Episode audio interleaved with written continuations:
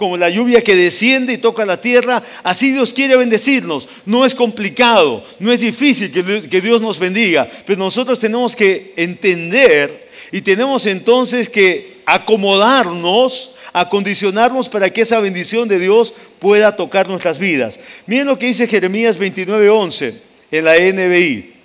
Dice, porque yo sé muy bien los planes que tengo para ustedes, afirma el Señor.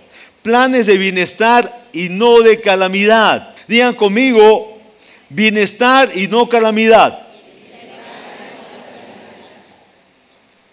Dios es un Dios muy claro y nos habla de una forma directa. Él no quiere que pensemos, Él no quiere que meditemos en calamidad.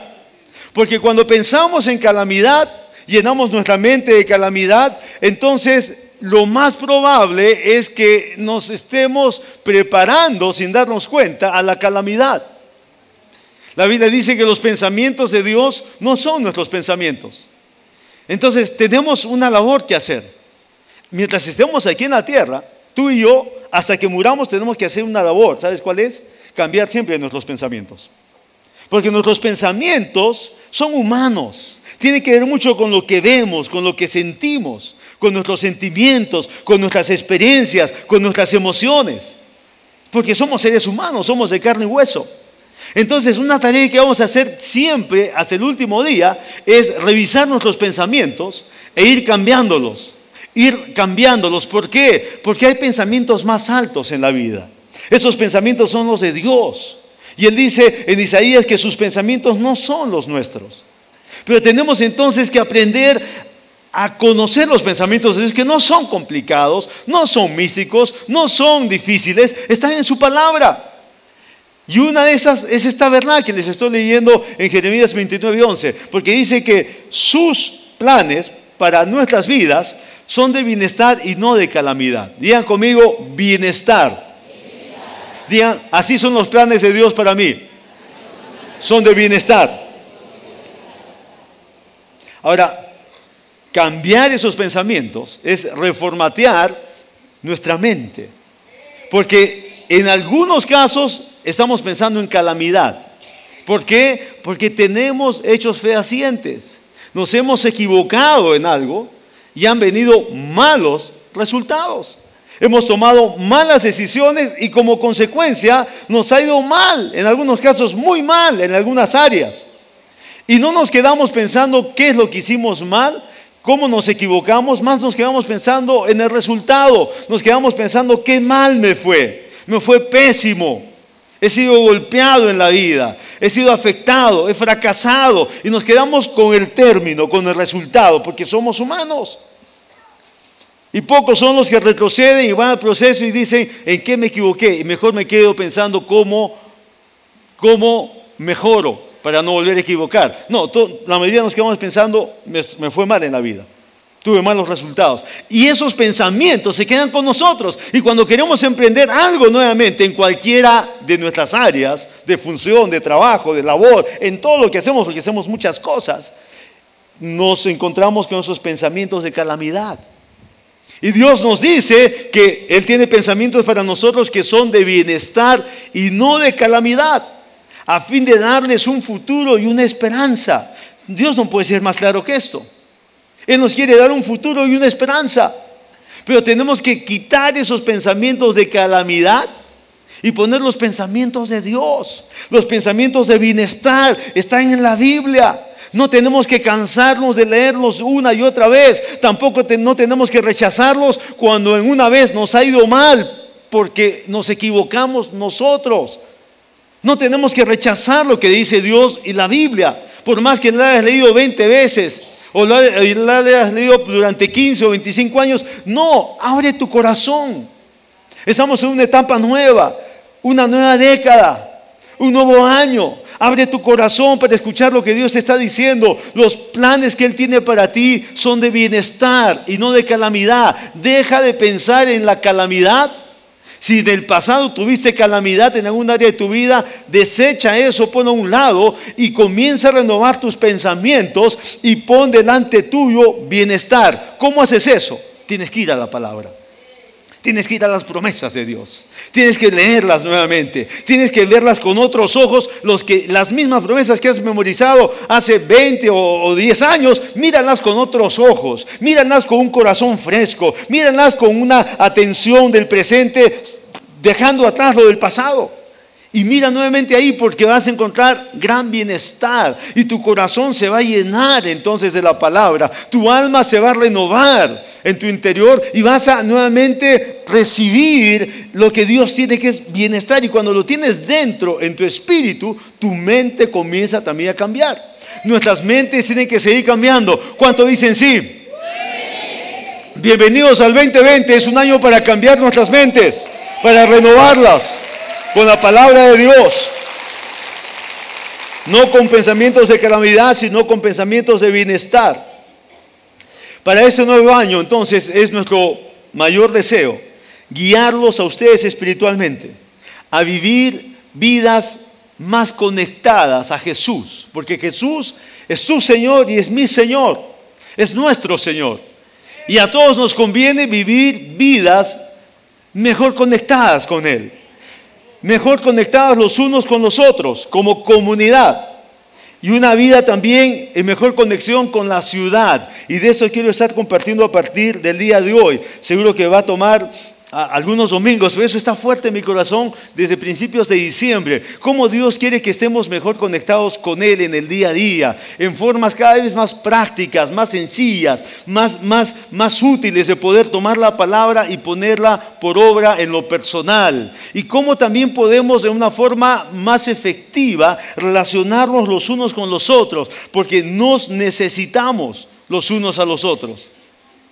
Estamos aquí para estar vinculados, para, para, completarnos. La Biblia dice que somos un cuerpo y cada uno somos miembros en particular del mismo cuerpo. Somos diferentes miembros con diferentes funciones, pero todos nos complementamos dentro del mismo cuerpo para una función que sea, dice, perfeccionada. Entonces, qué bueno que podamos vernos como una familia y que este año que hemos puesto el año de la conexión y en diciembre último que hemos acortado el nombre de la comunidad cristiana de Arequipa y ahora hemos acortado el nombre a la comunidad. Tiene todo un significado espiritual que lo voy a tener que estar desarrollando poco a poco. Tiene no solamente es el nombre más chiquito, no, tiene mucho que tiene que ver con lo que el Señor nos está hablando al corazón, cómo funcionar espiritualmente y cómo funcionar en la forma práctica dentro de la iglesia y fuera de la iglesia. Porque el Espíritu Santo siempre está haciendo cosas nuevas. Cuando dicen sí. Y el Espíritu Santo no se va a detener. Nosotros sí nos podemos detener y nos detenemos acá y el Espíritu Santo sigue allá, nos dice, te llamo, avanza, y de pronto nosotros hemos, ya hemos caminado mucho o decimos, o ya me cansé, o ya cumplí mi ciclo, o ya me siento satisfecho. Pero el Espíritu Santo nunca se va a detener. ¿Saben por qué? Porque Él tiene mucha obra que hacer aquí en la tierra. Esas son buenas noticias y Él las va a hacer con los que estemos dispuestos a hacer esas obras. Hay mucho que el Espíritu Santo va a seguir haciendo en la tierra. Así que número uno, conectados a Jesús. Estamos compartiendo nuestro 2020, el año de la conexión número uno, conectados a Jesús. Es el deseo más alto, ver a más personas conectarse con Jesús a través de una relación personal con Él. Ese es el milagro mayor del cual habla la Biblia. Y estamos comprometidos entonces a enseñar las verdades de la palabra mientras nos mantenemos relevantes sin bajar nuestras convicciones. Miren lo que dijo el Señor Jesús en San Juan 15, versículo 3. Ustedes ya están limpios por la palabra que les he comunicado. Permanezcan en mí y yo permaneceré en ustedes. Así como ninguna rama puede dar fruto por sí misma, sino que tiene que permanecer en la vid, así tampoco ustedes pueden dar fruto si no permanecen en mí. Yo soy la vid y ustedes son las ramas. El que permanece en mí como yo en él dará mucho fruto. Separados de mí no pueden ustedes hacer nada. Jesús no podía ser tan directo como lo es aquí. Él siempre fue directo. Él habló las cosas como las tenía en su corazón. Y aquí nos está soltando muchas verdades muy importantes. Algunas de ellas las podemos tomar en esta mañana. Es cierto que Jesús quiere que en todo momento, en forma cotidiana, nos vaya mejor en la vida. En el matrimonio, la familia, el trabajo, las finanzas, la salud, las relaciones, etc. Pero el énfasis que él está poniendo aquí, si nos fijamos en este pasaje, es que estamos ya limpios, dice, por su palabra que nos ha comunicado. ¿Cuántos están contentos por la palabra que el Señor nos ha comunicado? Es una palabra verdadera. Es una palabra completa, es una palabra pura, es una palabra con contenido, es una palabra con sustancia, es una, una, palabra con sabor, es una palabra con propósito, es la palabra de Dios, está completa, es más que suficiente para nuestras vidas, está completa. Y esa palabra entonces que nos ha sido comunicada, esa palabra ya nos ha limpiado. ¿Cuántos están contentos porque ya hemos sido justificados en Cristo Jesús? Somos hijos de Dios. Sí, somos hijos de Dios justificados y celebramos eso.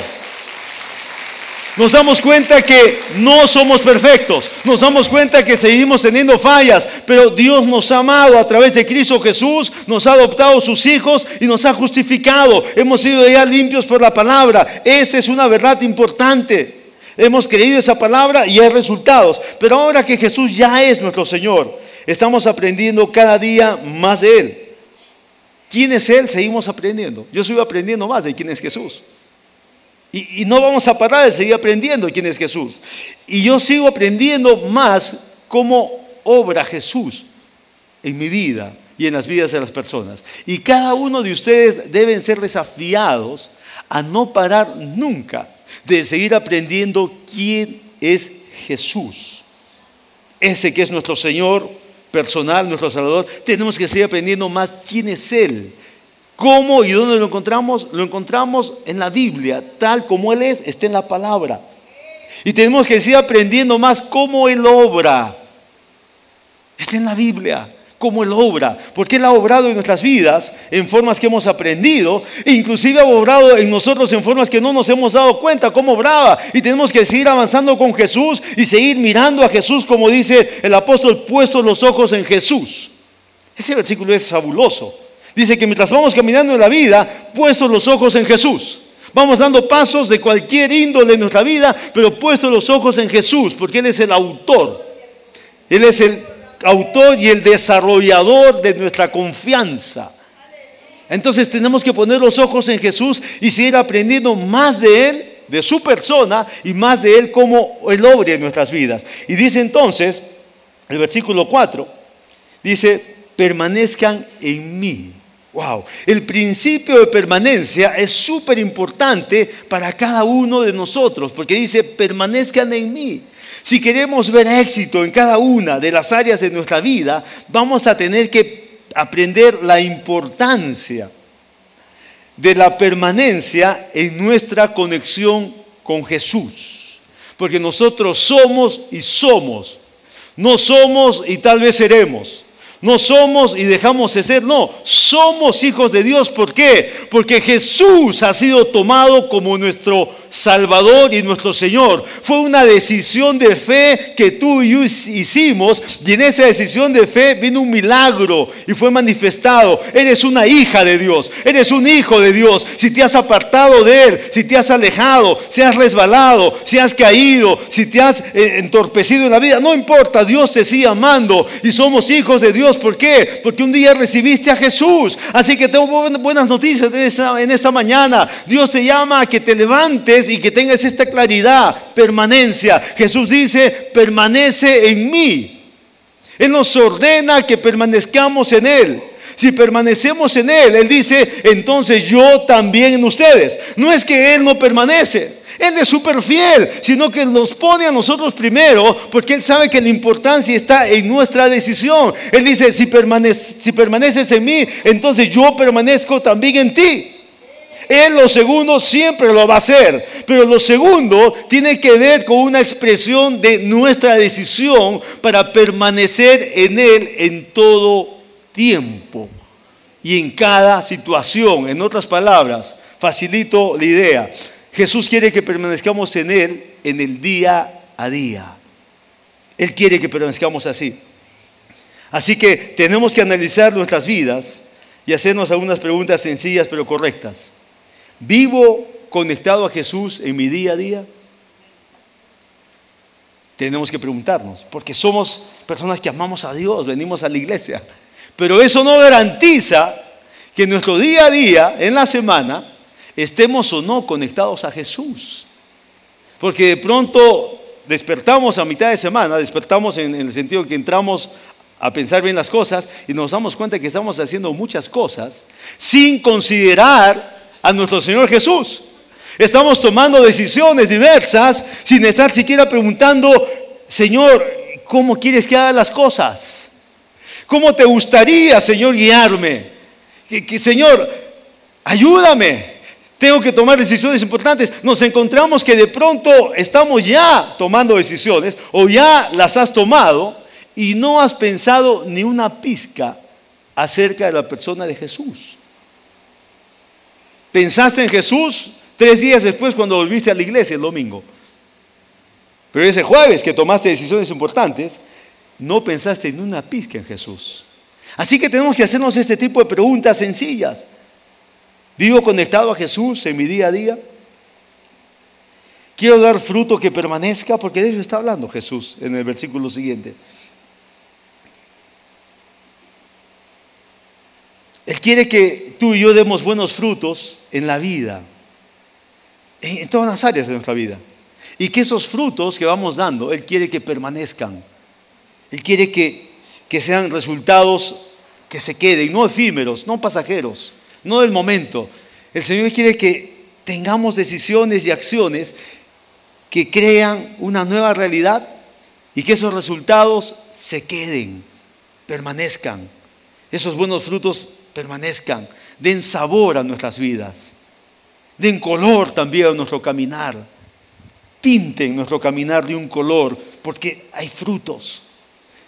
Pongan un sabor en el alma nuestra, de manera tal que sabemos, el Señor está conmigo, me está acompañando, me está bendiciendo. El Señor está cumpliendo lo que ha prometido, pero nosotros tenemos que tenerlo entonces al Señor en nuestra mente, en nuestro corazón. Eso significa estar mejor conectados con el Señor. Yo quiero que ustedes, cada uno de los que componemos nuestra amada iglesia, la comunidad, seamos personas que estemos conectados con Jesús en el día a día, de lunes a sábado, no solamente el domingo, sino que en la semana, cada día, estemos pensando, Señor, ayúdame. Encamina mis pasos. Señor, dame tus ideas. Señor, ayúdame a pensar mejor. Señor, ayúdame en estas decisiones que tengo que tomar. Señor, ayúdame. Y, quedarnos abiertos. Abrir la Biblia. Y de pronto tener una expectativa sencilla, sincera, que el Señor nos va a responder. Y vamos a tener en la Biblia un pasaje que nos va a aclarar las cosas. Vamos a, a recordar otra promesa que nos va a traer una respuesta en el corazón y en la mente. Entonces es tan importante que al comenzar este año todos nosotros nos hagamos este tipo de preguntas. Yo las saqué de manera de pensar, pero tú puedes hacer otras preguntas que tengan que ver con tu vida. ¿Realmente estás considerando a Jesús en tu vida? ¿En las cosas importantes de tu vida? ¿O las cosas importantes las haces de la mejor manera como te parece. Y cuando tienes problemas, allí recién te acuerdas de tu Señor. ¿A cuántos les, suena familiar eso? Es muy familiar. Pensamos que podemos hacer casi todo a solas. Y cuando no nos salen bien las cosas a solas, recién nos acordamos, ah, tengo en quién confiar. Ah, ah, tengo un Señor. Ah, yo soy un creyente. Ah, yo tengo un Dios. Puedo, puedo, puedo pedirle a mi Dios que me ayude. Cuando ya hemos metido las patas. Este año tenemos que tomarlo primero como lo primero. Tenemos que saber que si vamos a tener éxito en esta nueva década y en este nuevo año, vamos a tener nuestra, poner nuestra conexión con Jesús nuestro Señor como la prioridad en nuestras vidas. ¿Cuántos dicen sí? Dos, conectados a otros. Disfrutando nuestra conexión con Jesús es solo el inicio. Así que cada uno de nosotros viviremos diligentes para disipular a diferentes personas durante este año. Repito, es solamente el inicio, el estar conectados con Jesús. Viviremos diligentes, dispuestos a disipular a diferentes personas durante este año. ¿Cuántos anhelan que esto se cumpla en sus vidas? Hay mucha gente que nos necesita. Aquí mismo, dentro de nosotros, nos necesitamos. Si yo tuviera un tiempo y, diría, ¿quiénes tienen necesidades? Pónganse en pie y se ponen en pie. Y después digo, ¿quiénes están dispuestos a ayudar a que esas necesidades se suplan? Pónganse en pie y los emparejaría. Haríamos una dinámica espiritual excepcional, tremenda, porque estaríamos conversando qué necesidades tenemos y otros estaremos escuchando para decir, ¿cómo puedo ayudarte en esa necesidad? ¿Qué dice la Biblia? ¿Cómo puedo orar por ti? ¿Cómo puedo darte un consejo? O sencillamente, ¿cómo puedo abrazarte y darte el amor de Dios? ¿Cómo puedo expresarte la compasión de Dios? ¿Cómo puedo transmitir transmitirte la presencia de Dios para con tu vida. Hay tanto que necesitamos hacer dentro de la familia. Digo conmigo, somos una familia y nos necesitamos unos a otros. Entonces, enseñar cómo vivir conectados a Jesús y cómo pueden disfrutarlo a lo, largo de sus vidas es una de las mejores labores que podemos tomar en la tierra. Nos necesitamos unos a otros dentro de la familia. Entonces debemos estar mejor conectados unos con otros. Yo les he dicho anteriormente, deberías tener mínimo siete amigos cercanos en la familia, aquí en la iglesia. Hay personas que están años y, los, y, los, y converso con ellos y digo, ¿y a cuántas personas conocen? Y se quedan pensando y dicen, bueno, conozco solamente a dos de la iglesia.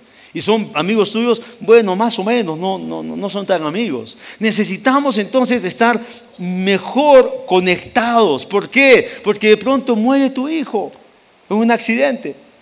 Y tú estás conectada a la iglesia, pero no tienes amigas, no tienes amigos en la iglesia. Y es una tragedia. Y la tragedia la estás viviendo a solas. Ya ha pasado toda una semana y sí, el Señor está contigo, pero el Señor podría hacer mucho más si nosotros estamos contigo. Si parte de la iglesia, si tienes amigos y esos amigos están contigo, te visitan, te abrazan, lloran contigo, oran contigo, permiten que el consolador haga su obra, te dan la palabra, ponen en ti las cosas que, que necesitas tener. Nos necesitamos unos a otros. ¿Cuánto dicen sí? Es una urgencia. Así que yo tengo una urgencia muy profunda en mi espíritu. Y no es de este mes ni, ni, ni, ni de meses atrás toma ya un buen tiempo de que tenemos que hacer una labor con el Espíritu Santo para entrelazarnos mejor dentro de la iglesia y conocernos y ser amigos, no solamente hermanos, entre comillas. Porque el hermano, entre comillas, es un término religioso que no ha ayudado mucho a la cristiandad. Necesitamos ser amigos como Jesús dijo. No los llamaré más, mis discípulos los llamaré amigos. Los llamaré amigos, ¿por qué? Porque les he compartido las verdades de mi Padre. Y qué bien que Jesús nos ha comunicado las verdades y tú y yo estamos queriendo las mismas verdades para que seamos amigos. Dile a tu vecino, necesitamos ser mejores amigos. Entonces cuando Jesús dijo, vaya ya discípulos en cada nación, significa eso.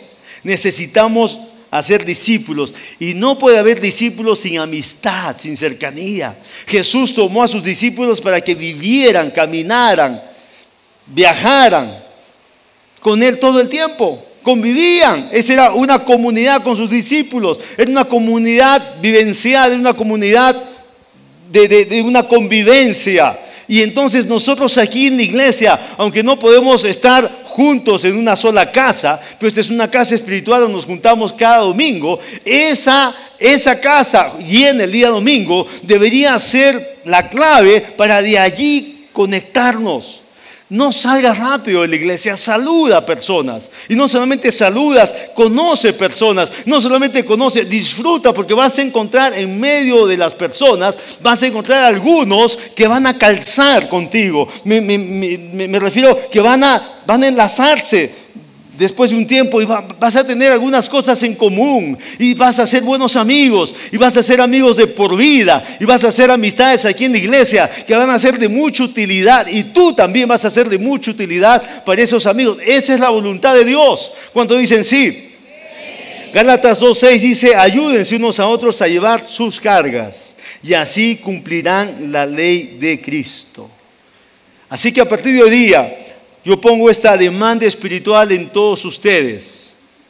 Conectémonos mejor unos a otros. Somos una iglesia en crecimiento, pero Dios quiere que seamos una iglesia conectada, una iglesia que es grande pero es íntima a la vez. Una de estas formas son los grupos pequeños también. A los grupos pequeños van cerca de dos mil personas cada semana.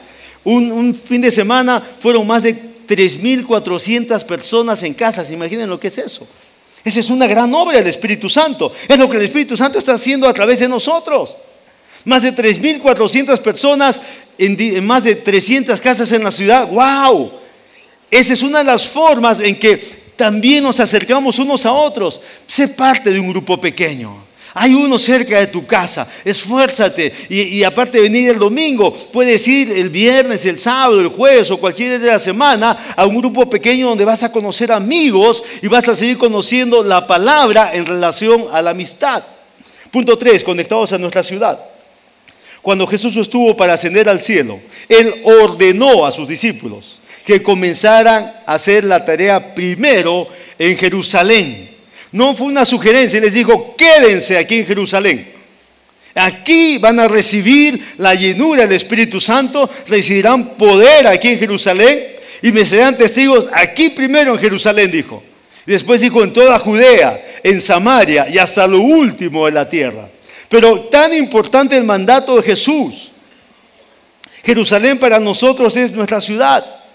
Y nosotros deseamos obedecer su mandato, impactando nuestra ciudad, saturándola con la presencia de Jesús. El Señor nos ha empoderado como cuerpo, como iglesia, y nos ha ungido para transformar primero nuestra ciudad. ¿Cuántos aman Arequipa?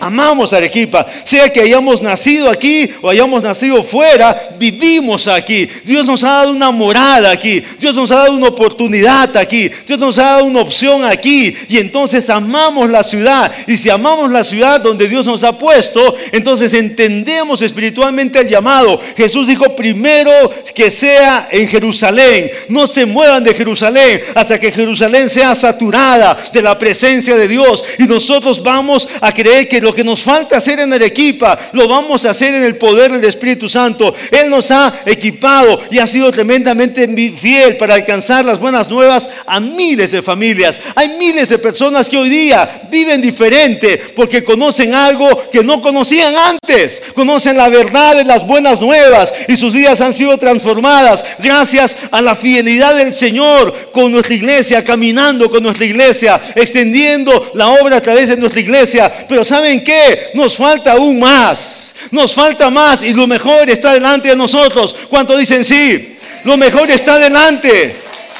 Nos falta más en la ciudad. Esta hermosa y bella ciudad necesita más del Señor. Necesita más de la presencia del Espíritu de Dios. Hay miles de personas y de familias que no conocen las noticias. Las noticias que cambiaron tu vida y cambiaron la mía. No les han sido todavía anunciadas. Y vamos a anunciar a la ciudad no solamente predicando el Evangelio.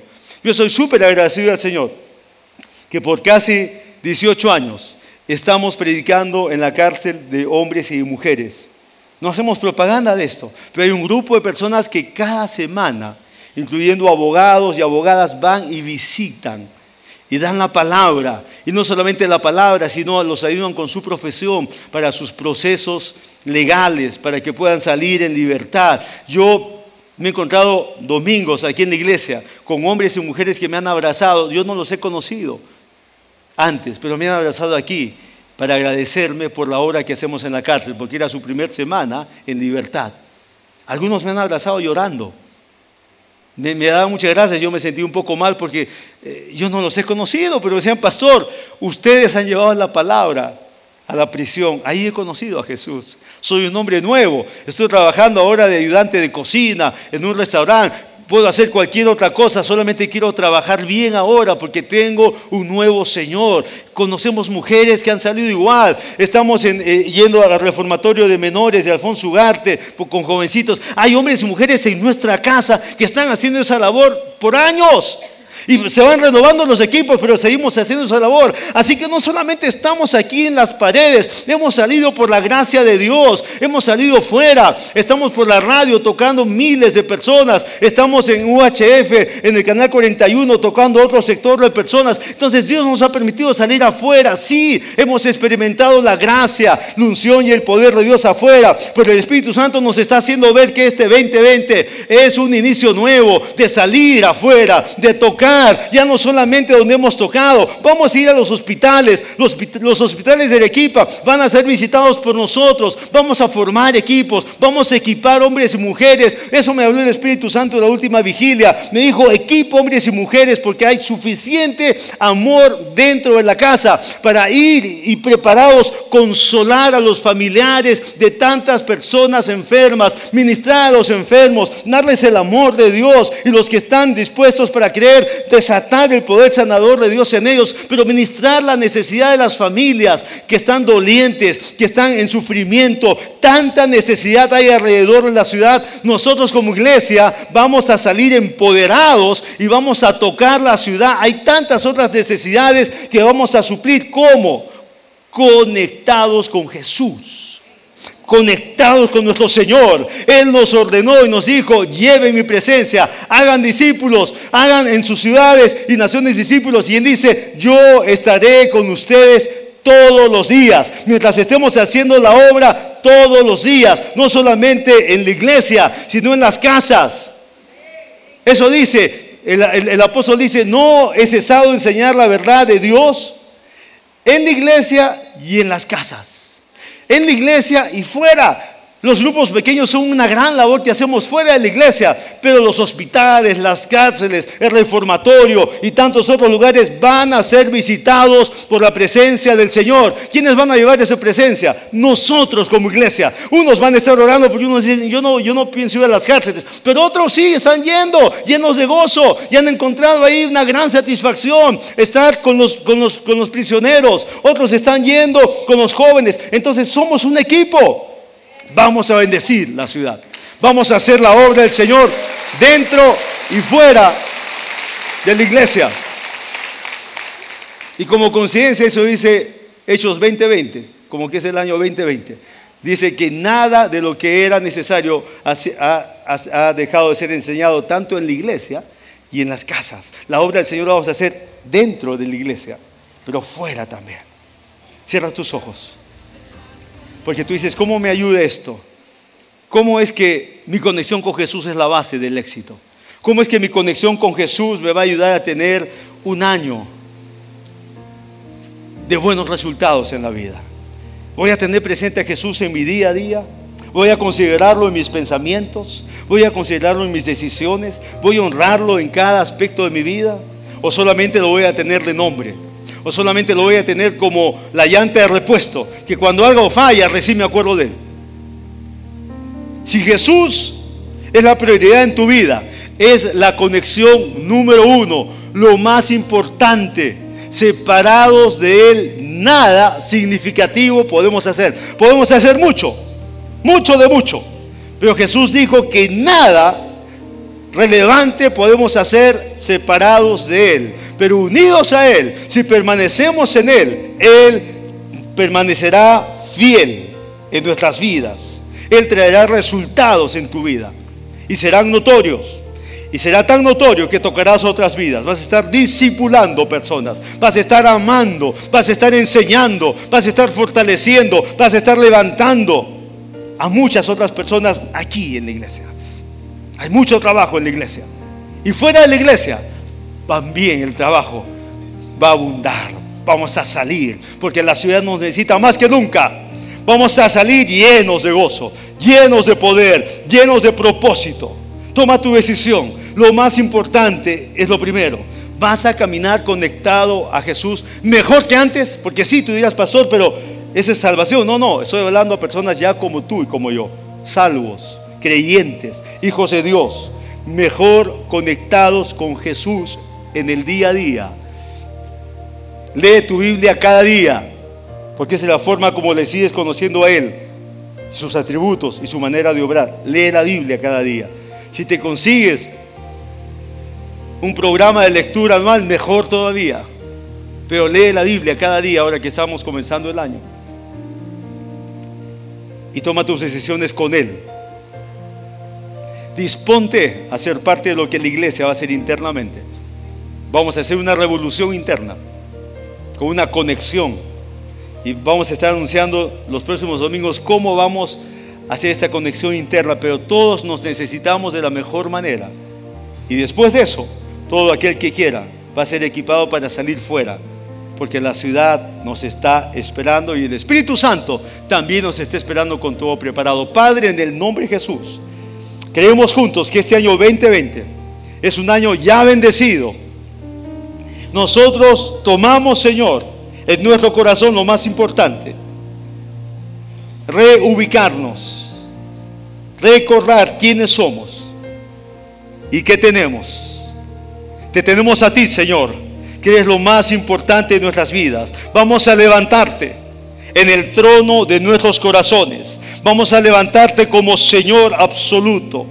Muchas cosas son importantes, muchas cosas son necesarias, muchas cosas estaremos realizando, Señor. Pero tú tendrás el centro, no solamente de nuestro espíritu, sino también en nuestra mente, Señor. En nuestras emociones, en nuestros sentimientos. Preguntaremos, ¿dónde estás, Señor? ¿De qué manera? quieres que pensemos, que actuemos, que reaccionemos. Gracias Señor te damos. Comprométete con el Señor en esos segundos, porque es un compromiso importante. Estamos hablando de todo un año. Estamos hablando de decisiones de fe. Gracias Señor. Unge nuestras vidas.